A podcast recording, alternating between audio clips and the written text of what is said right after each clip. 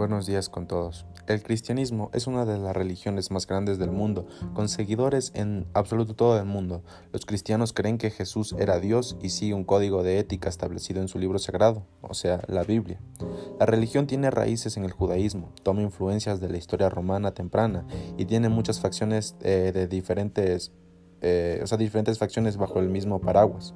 Es parte de las religiones abrahamaicas que también incluye el Islam.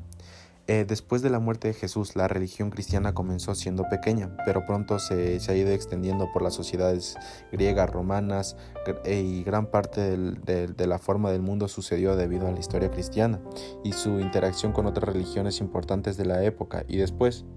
Hay muchas eh, escuelas diferentes de cristianismo, pero el principio definitorio de todo esto sigue siendo la creencia en un Dios en la forma de la, de la Trinidad, que es Padre, Hijo y Espíritu Santo. La creencia de que Jesús era Dios, también eh, conocido como el Hijo de Dios, y que no debe aceptar que Jesús era Dios para estar con Dios en la vida eterna.